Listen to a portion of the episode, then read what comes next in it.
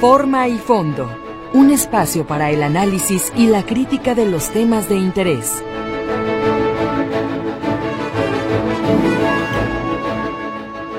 Muy, muy buenos días, feliz inicio de semana para todos, ya estamos al lunes y es 12 de febrero.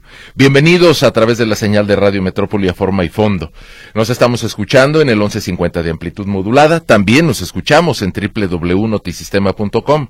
Saludamos con mucho gusto y agradecimiento a todos los que nos oyen aquí en la ciudad, en el estado de Jalisco, en cualquier punto del país y a todos nuestros radioescuchas que lo sabemos están en Estados Unidos, en Canadá y en varias partes del mundo. Son mexicanos que por alguna circunstancia han debido establecer su residencia en otro punto del planeta y que siguen enterándose de la realidad cotidiana de Guadalajara y de Jalisco y también del país a través de Radio Metrópoli.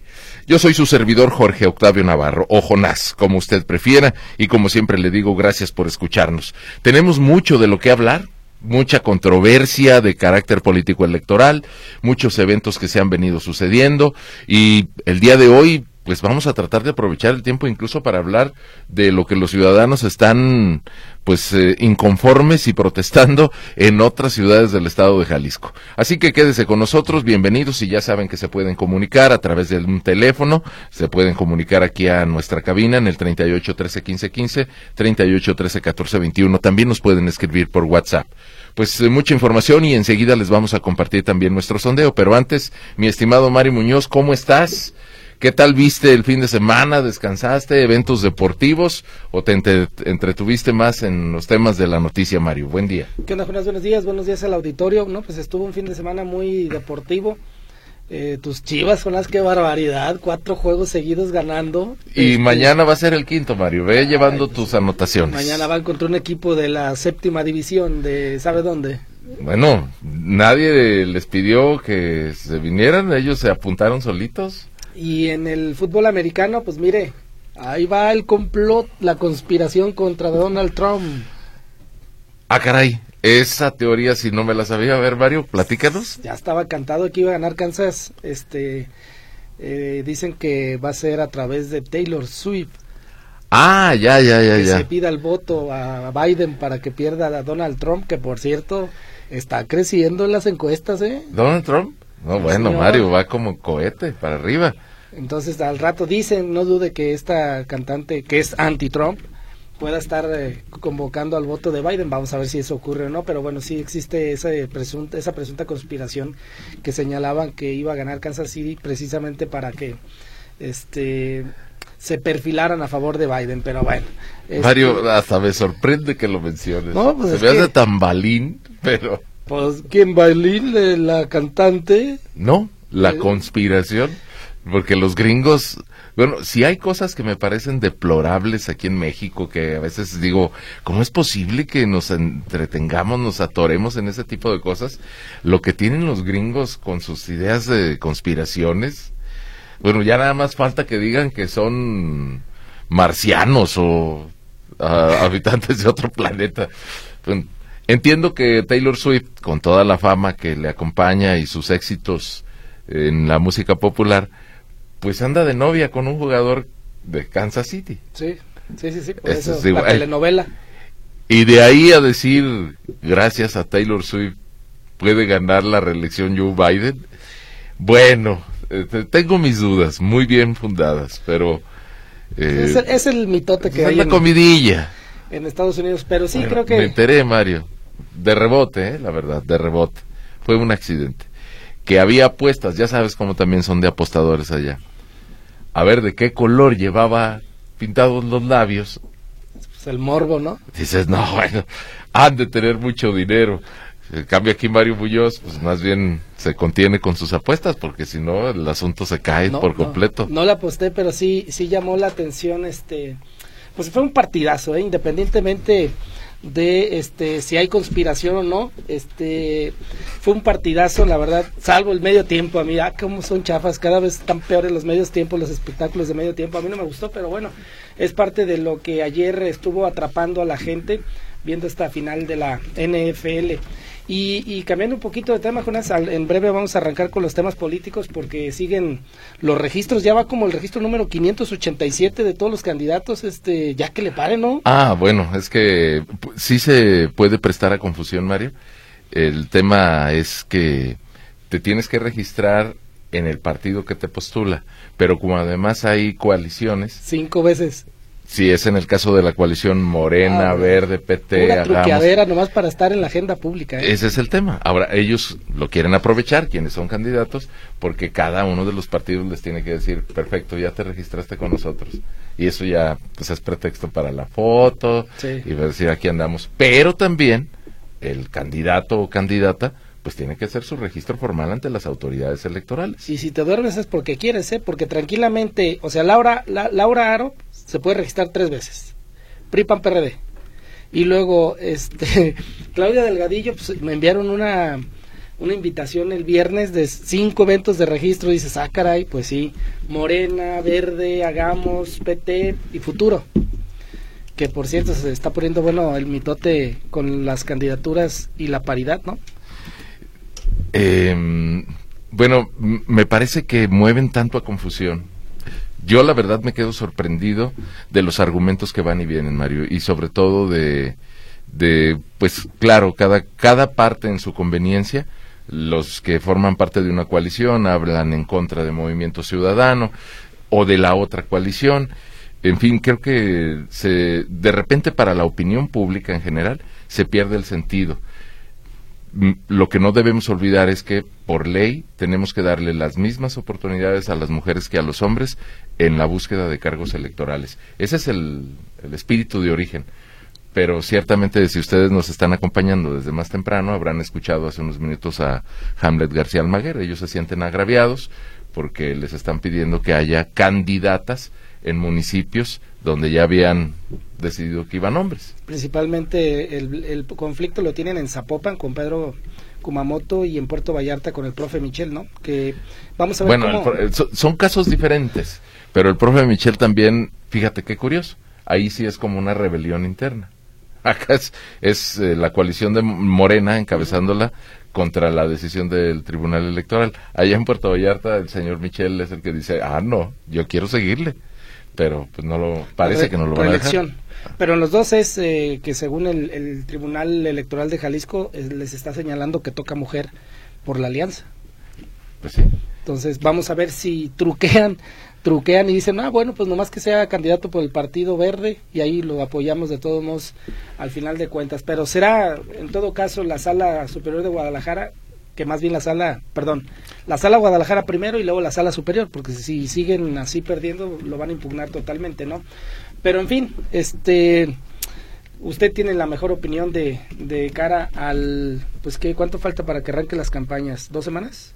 Eh, sí, estamos a 12, eh, tiene 29 días, 17 días y sería ya en marzo pues nos quedan dos semanitas, un poco más, un poco más, Mario, pero ya estamos a punto de.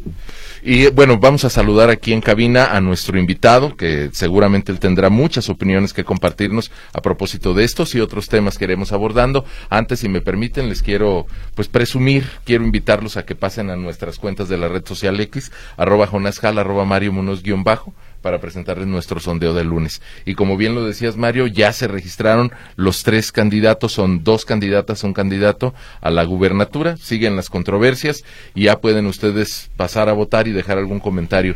Nuestra pregunta es muy sencilla, dados los tres registros, ¿por quién votarías en este momento? Laura Aro, Claudia Delgadillo o Pablo Lemos. Como siempre saben que este no es un estudio estadístico, es un sondeo en el que invitamos a quienes nos siguen en esta red social, que nos permite ver cómo van las tendencias de opinión, sobre todo para quienes tienen una cuenta en esta red, en la red social X antes Twitter. Y con mucho gusto saludamos, ya lo habíamos venido invitando, solo que tuvo una semana muy fuerte, la anterior, con mucha actividad en su partido. Está con nosotros el coordinador estatal de Movimiento Ciudadano, Manuel Romo, aquí en Forma y Fondo. Don Manuel, ¿cómo está? Buen día. ¿Qué tal, Jonás? Muy buen día, con el gusto de saludarte a ti y a mi querido amigo Mario. Un gusto estar como siempre con ustedes platicando. Bueno, empecemos por lo que es la actividad formal que ha tenido Movimiento Ciudadano. Manuel Romo, cuéntenos qué es lo que tuvieron en la actividad de la semana pasada, qué registros se realizaron y cómo van en este momento con miras al 2 de junio, que es la jornada electoral. Bueno, ciertamente la semana que acaba de transcurrir fue una semana muy movida para nuestro movimiento, no solamente aquí en Jalisco, sino también a nivel nacional. El 5 de febrero pasado fue la Asamblea Nacional, este, convertida en Asamblea Electoral, que es la que se encarga de nombrar o ratificar, en el, como en el caso de Jalisco, a los candidatos locales y a nivel federal a todos los candidatos federales. Hablamos pues desde los eh, el último regidor de Santa María del Oro, que es el municipio con el estado nominal más pequeño, así como a nuestro candidato al gobernador, hablando de Jalisco, y todas las presidencias municipales, este, eh, candidatos al Congreso del Estado, la lista de candidatos a diputados plurinominales y a nivel federal, pues desde este, la ratificación del candidato a presidente de la República, los listados de senadores en, el, en los estados y los candidatos a diputados por los 300 distritos federales, así como los que las fórmulas que encabezarán las listas al Senado. Ya están todos, ya no queda ahí ninguna duda. No Prácticamente están todos ya este, nombrados, ya están ratificados por la Asamblea, este, primero la estatal, que recordarán que el, el 27 de febrero de, enero nosotros tuvimos nuestra Asamblea Estatal, donde designamos aquí en Jalisco a, eh, Pablo Lemos como nuestro candidato a gobernador, las 125 presidencias municipales, además del, del Congreso. Y el 5 lo que se hizo fue nada más ratificar todo lo que aquí en Jalisco se aprobó y con eso ya tenemos formalmente los candidatos. Faltaba solamente el registro que establece la ley electoral aquí en nuestro estado y fue el ejercicio que se realizó el pasado eh, sábado, eh, donde en tiempo y forma cumplimos con el registro ante el Instituto Electoral y de Participación Ciudadana en el Estado y quedó formalmente registrado Pablo Lemus Navarro como nuestro candidato a gobernador. Oiga, Manuel, denos la lista de los plurinominales en orden para la Cámara Baja. ¿Te refieres a los el, diputados federales? Lo que pasa es que de, las, de acuerdo a las circunscripciones, este, Jalisco pertenece a la primera circunscripción y en esa en esa en ese listado quien encabeza este la lista es la actual senadora Patricia Mercado.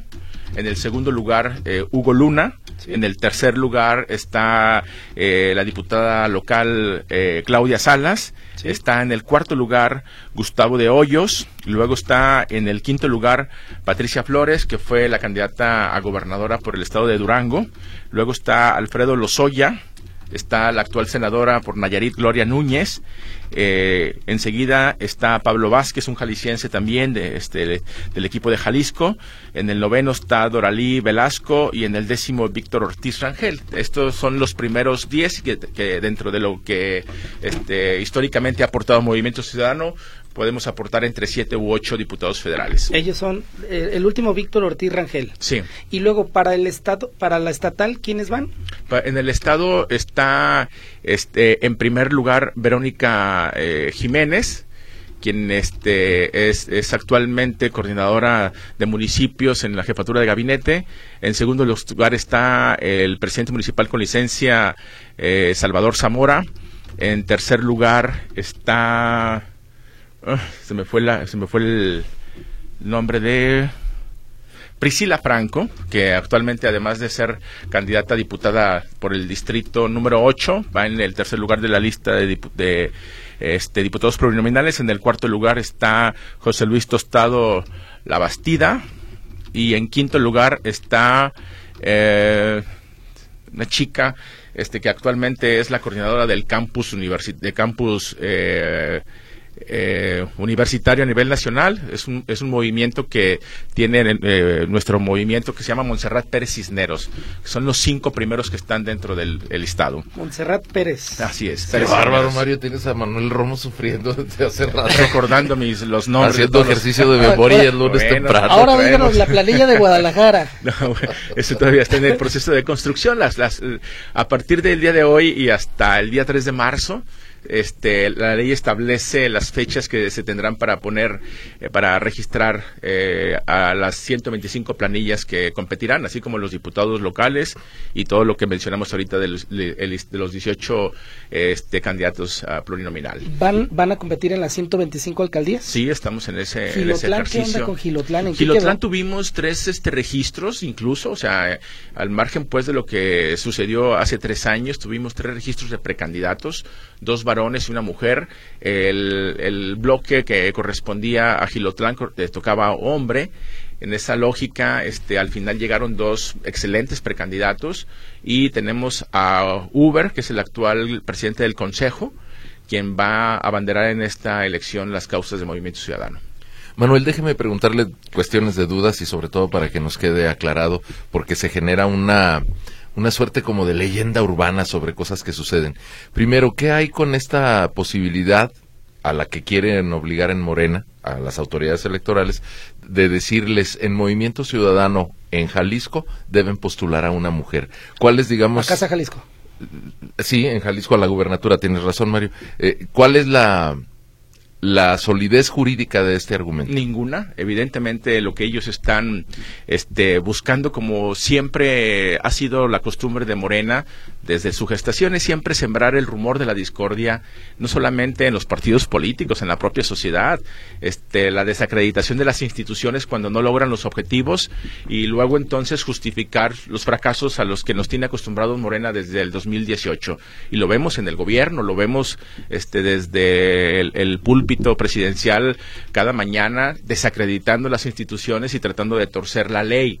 Entonces, ese es el ejemplo que pone el presidente de la República a todos los integrantes de Morena, que la, lógica de ellos es buscar que, que, su verdad sea la que reine y a partir de que legalmente no tiene sustento, generar la confusión y la discordia. Y lo vemos en este momento aquí en Jalisco, como este Morena tiene hecho bolas el engrudo, no de ahorita, se lo tiene desde, desde siempre, desde que trataron de empezar a buscar sus candidatos para, el, para gobernador este, y de definieron que fuera este, Claudia Delgadillo, una priista este, recalcitrante, defensora ultranza del PRI hace algunos años y que eventualmente este, viene a descomponer todo lo que Morena tenía trabajado internamente y eso genera evidentemente mucho, mucha molestia eh, en, en los morenistas de toda la vida y provoca que haya una guerra intestina donde lo que atinan a partir de lo que está sucediendo es a señalar hacia afuera y a tratar de culpar a las instituciones, a tratar de culpar a sus oponentes.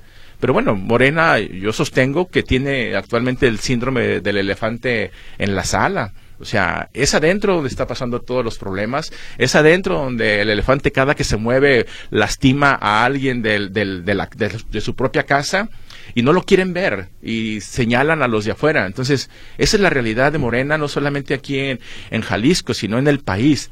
Eh, lo que nosotros estamos haciendo es construir un proyecto sólido que no permita que, los, que la gente de Morena, desde el centro del país, traten de, imponerse aquí en Jalisco, ni con chantajes, ni con triquiñuelas, ni con eh, cosas que vengan a, a, molestar internamente a los jaliscienses. Pero entonces, Manuel, no hay una queja, una no hay un recurso jurídico presentado ante alguna autoridad. No existe, no tenemos notificación y todo lo que han ellos impuesto, todo les han dado palo.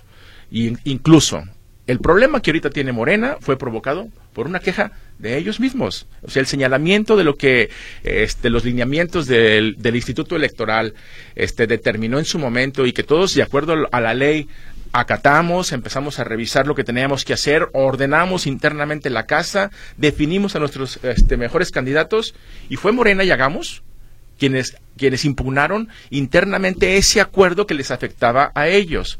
Hoy hoy que se emite una resolución en torno a la misma queja que ellos, que ellos provocaron, señalan hacia otro lado que es donde están los culpables, cuando ellos están evidentemente propiciando eh, desplazar a las mujeres que puedan competir en, municipios este, competitivos y de mayor población, y cuando no les gusta el resultado son ellos mismos quienes vuelven a impugnar esos acuerdos. Entonces es un, es un juego este, perverso el que ellos tienen y la realidad es que tienen hecho bolas el engrudo en este momento. Ellos hacen, fíjese, me llama la atención que se ha sostenido el discurso que usted dice también por Pablo Lemos, incluso por el mismo Franje, de que le está metiendo mano el gobierno federal desde la Ciudad de México la elección en Jalisco.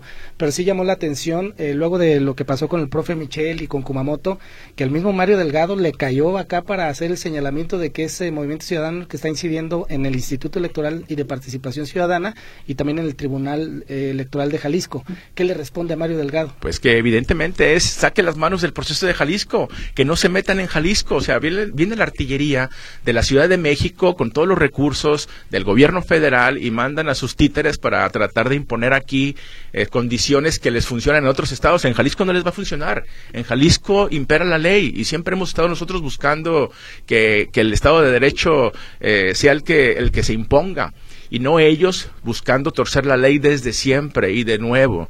Él trata de justificar, insisto, lo que evidentemente está sucediendo en su casa. Son sus propios actores quienes están tratando de jalar agua a su molino para, para imponerse como candidatos. Y cuando les afectan los acuerdos nacionales que ellos hicieron, no los acuerdos locales, porque son imposiciones y acuerdos nacionales, y sus mismos actores aquí se los descomponen, es cuando vienen y no son capaces de señalar lo que está sucediendo con actores que, que, vienen de, de, otros partidos de reciente, reciente este, incorporación o, o de ya algún tiempo que han estado este, siendo pseudomorenistas y que de alguna forma eh, eh, tienen eh, relaciones con el tribunal y no se atreven a señalarlos. Y para justificar eso, señalan hacia afuera. Y ahí es donde le decimos a la gente del centro, no se metan en Jalisco. En Jalisco nos podemos arreglar solos. Oiga, Manuel, llamó la atención este y luego de eso va la pregunta que se haya bajado eh, Marilena Limón de la candidatura eh, federal a la diputación llamó la atención porque incluso muchos dijimos le va a quitar la candidatura a Citlali pero hasta lo que ahorita trasciende es que no que le va a acompañar en la coordinación de la campaña esto es una señal muy tangible de que las encuestas que ustedes están manejando me los traen medio acalambrados y le voy a dar datos usted me dice si es así o no en Guadalajara van perdiendo, según las encuestas. En Zapopan van ganando. En Tlajomulco van ganando. En Tlaquepaque están empatados. En El Salto van perdiendo. ¿Sí? ¿Es así? No, la realidad es que nosotros tenemos este, estudios y sondeos que de forma permanente hacemos, donde no podemos eh, dejar de reconocer que esta no será una elección fácil eh, donde sabemos el, eh, el, el, interés que tiene la presidencia de la República, el interés que tiene Morena a nivel nacional por eh, ganar espacios en Jalisco. Eso para nosotros es, es muy claro. Y vemos la cantidad de dinero y la utilización de recursos públicos para tratar de comprar la voluntad de la gente en los municipios donde tú mencionas. Sin embargo, lo que nosotros identificamos correctamente es que el trabajo que estamos haciendo en calle de forma permanente nos permite tener la, la, certeza de que vamos a ganar Guadalajara, Tlaquepaque, Tonalá, eh, vamos a recuperar Tonalá, El Salto, Tlajumulco y desde luego Porque estamos eh, haciendo un, un, ejercicio territorial. La gente se da cuenta, y eso lo, eso lo vemos en calle, basta estar en calle.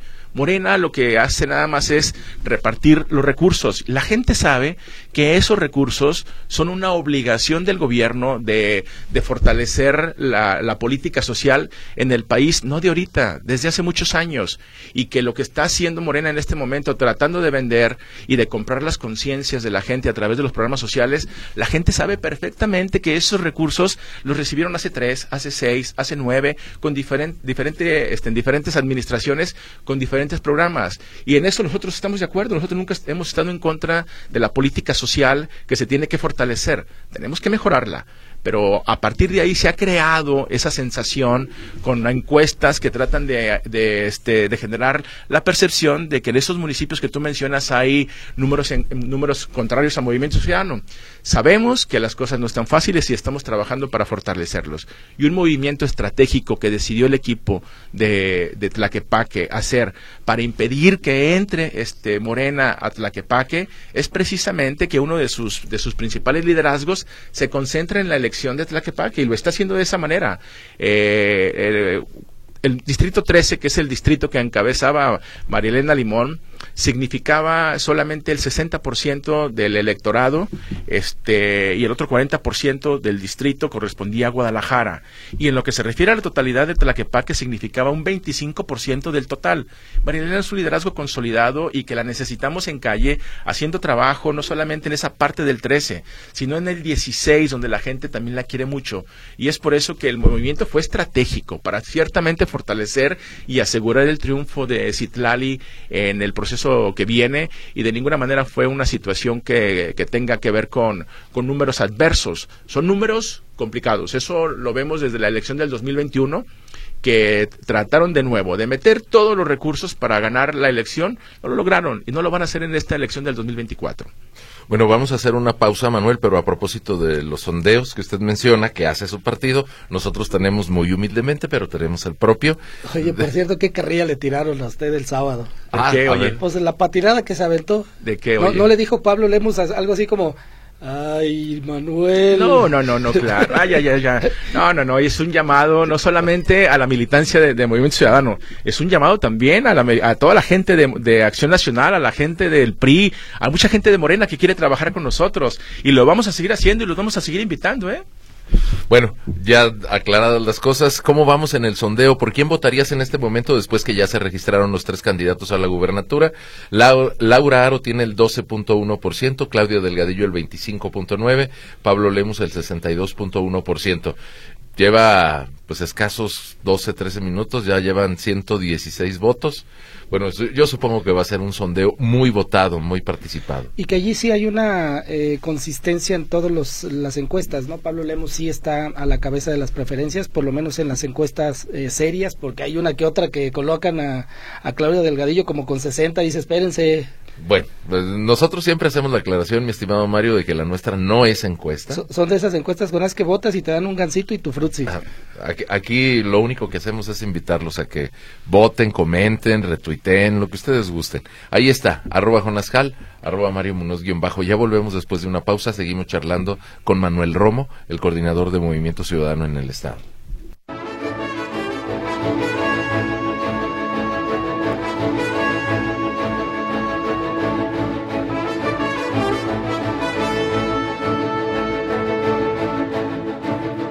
Bien, estamos de vuelta, seguimos en esta mañana de lunes aquí en Forma y Fondo. Déjame, Mario, y aquí con permiso de Manuel Romo, que es nuestro invitado, darle lectura a algunos comentarios que están llegando por la vía de WhatsApp. Eh, dice Daniel Contreras, que nos escribe desde Michigan. Don Daniel, para que vea que no estoy eligiendo. Solo decirles que en las siguientes elecciones a la gubernatura en Jalisco será de tercio, seguramente la dice nuestra candidata Laura Aro será la próxima gobernadora. Bueno, don Daniel, yo siempre lo digo, lo sostengo, para nosotros es eh, respetuosa y respetable todas las opiniones de nuestros radioyentes. Si usted considera así, pues yo nada más le reitero que en nuestro sondeo el resultado va muy distinto. Eh, por aquí también Miguel Juárez. Eh, esto es como el sondeo de las candidaturas a la presidencia. La del Frente por México tenía más del 80%. Don Miguel, reitero, el sondeo es un espacio en el que concurren, para empezar, quienes tienen una cuenta en la red social X. Lo aclaré desde el principio y lo vuelvo a aclarar para comodidad de quienes tienen opiniones distintas. No es una encuesta, no estamos presumiendo en ningún momento que esto prevé el resultado de la elección. En nuestras cuentas de la red social X les preguntamos así, oigan, traemos esta pregunta, ¿qué les parece? ¿Quieren votar? Y en este momento, en nuestro sondeo, que no es encuesta, Pablo Lemus lleva a él 65.6% de las intenciones del voto, de Claudia Delgadillo el 23.3% y Laura Aro el 11.1%. En ese tenor se los digo. Y rapidísimo también, vamos por aquí, María Elena Limón. Eh, este es un comentario de Héctor Gutiérrez. Ella, él asegura que la expresidenta de Tlaquepaque desfalcó el dinero de los programas en la colonia Ojo de Agua. Bueno, pues nada más así lo comenta, no hay más datos. Y por aquí nos dice también eh, Patricia Pérez, Su entrevistado habla mucho, parece que tiene miedo. ¿Tiene miedo, Manuel? Hombre. Pero si nosotros somos muy amables con todos nuestros invitados, Pati, no sé por qué diga que tiene miedo. Acá nos dice Rocío Corona, ¿qué candidatos hay para el salto? Bueno, es Fanny Padilla para la alcaldía y el distrito, ¿quién, ¿quién, toca? el distrito 20 local está el exalcalde Marcos Godínez y en el federal el actual alcalde con licencia, Ricardo Santillán. Y también Alfredo Torres dice, no queremos nada de movimiento ciudadano, y menos en el centro de Tlaquepaque porque las colonias están horribles. Bueno, ahí tiene parte de lo que dice el auditorio. Manuel, déjeme preguntarle, yo sé que usted está ocupadísimo en los temas locales, pero no deja de llamarnos la atención, lo voy a decir así, me hago cargo de lo que digo, la errática trayectoria de Jorge Álvarez Maínez. ¿Qué onda con su candidato a la presidencia? ¿Cómo lo revisa usted? ¿Qué fama le están haciendo de irresponsable, borracho? No, hombre. Bueno, eh, al margen de que nosotros no estamos de acuerdo con banalizar la política a través de las chelas o a través de comunicarlo de esa manera, desde Jalisco nosotros hemos dado muestra siempre de la seriedad con la que enfrentamos las cosas. Eh, una situación desafortunada de esa, de esa naturaleza como la que hemos visto en los últimos días, pues no se compara para nada con este, los maletines que han exhibido desde el centro los los políticos eh, de Morena, eh, recibiendo cantidades a través de, este dinero, a través de sobres que no sabemos de dónde vienen, cómo los hijos del presidente han este, hecho gala pues de abuso de autoridad, de un nepotismo claro, de que los políticos de Morena verdaderamente traicionan, roban y mienten de forma permanente. Nosotros creemos que este Maynes puede crecer, creemos que tiene una, una posibilidad de crecer, porque identificamos nosotros desde nuestro movimiento un sector muy, muy amplio de lectores en los cuales eh, eh, no, no hemos, y digo no hemos con anterioridad, ser certeros al momento de comunicarnos con ellos. Y son los jóvenes. La verdad es que este, a los jóvenes creo que con, con, con, un mensaje correcto, un mensaje claro, podemos llegar a ese sector que representa en el estado nominal 26, 27 millones de electores, que este, si, si lo vemos con el resultado que obtuvo Andrés Manuel López Obrador en el 2018, donde obtuvo 30 millones de electores, este, creo que es, es, una forma importante en la que nosotros podemos, podemos crecer. Ciertamente no estamos de acuerdo en la forma en la que este, se pudo haber hecho el mensaje en su momento, pero lo que sí estamos este, seguros es que utilizando las formas correctas de comunicación podemos crecer sin duda alguna en Jalisco. ¿eh? Después de los dos videos eh, que la ha regado, pues el primero cuando lo destapó el gobernador de Nuevo León echando chelas y el segundo donde están en un partido de fútbol eh, ofendiendo o burlándose del INE y también de Manlio, que bueno, de Manlio se puede burlar el que quiera. Pero lo que llama la atención es las fallas en la comunicación que están teniendo eh, a nivel este, en la campaña nacional, porque no sé si vieron ahorita un video donde él está en el gimnasio y ya está en una bicicleta y dices, en serio, después de regarla como la has regado, este, quieres convencer a la gente. Lo que a mí sí me queda claro, Manuel, es que regularmente el candidato presidencial es como la, el, el, que cobija a los candidatos en las gubernaturas o alcaldías. Y yo estoy seguro que ahorita si le dicen a Pablo Lemos, Pablo, hay evento con este Jorge, estoy segurísimo que Pablo le diría, eh, no puedo, eh, tengo juego de golf, hay mañana porque de verdad qué mala imagen está provocando. Yo no sé cómo le van a hacer para levantar el 3%. Eh, dicen que pueden llegar al 5 o 6% de la campaña presidencial, pero que suba del 6% yo lo veo muy complicado. En Jalisco no nos distraemos, ¿eh? en Jalisco estamos muy claros del objetivo que es parar a Morena en el avance que ha tenido a, nivel nacional y que nosotros vamos a estar este, trabajando en todos los rincones de nuestro estado, principalmente aquí en la zona metropolitana, defendiendo este, los gobiernos que, que han traído y han hecho una marcada diferencia en contraste con lo que Morena hace y la forma también en la que hacemos la política. Nosotros eh, condenamos en este momento, por ejemplo, lo que ha hecho Morena al censurar a instituciones tan prestigiosas para este, en la participación de los procesos como lo es este, el ITESO, que vemos con, mucha claridad que desde el centro ellos están tratando de acallar las voces que son críticas de instituciones que han sido claves en el avance democrático, no solamente de nuestro estado y de, nuestro país. Y esa parte nosotros la tenemos muy clara. Morena es un, es un partido que censura, es un partido que destruye instituciones es un partido que no ayuda a los, a los niños con cáncer, que no ayuda al desarrollo de las regiones, que tiene lastimado el campo mexicano, que tiene abandonadas las carreteras federales, y eso es con lo que nosotros estamos concentrados en detener desde Jalisco. Entonces, para nosotros es muy claro, pues, que desde Jalisco vamos a hacer la parte que nos toca y vamos a aportar la mayor cantidad de votos a nivel federal, como lo hicimos en el 2018 y en el 2021. Jalisco le dio a Movimiento Ciudadano el 70% del total de sus votos y lo vamos a seguir haciendo de forma ordenada y de forma disciplinada y con buenos resultados. Oiga, Manuel, ¿cuál, va a ser la postura del partido de Movimiento Ciudadano en Jalisco? Porque, a ver, hay que dar el contexto.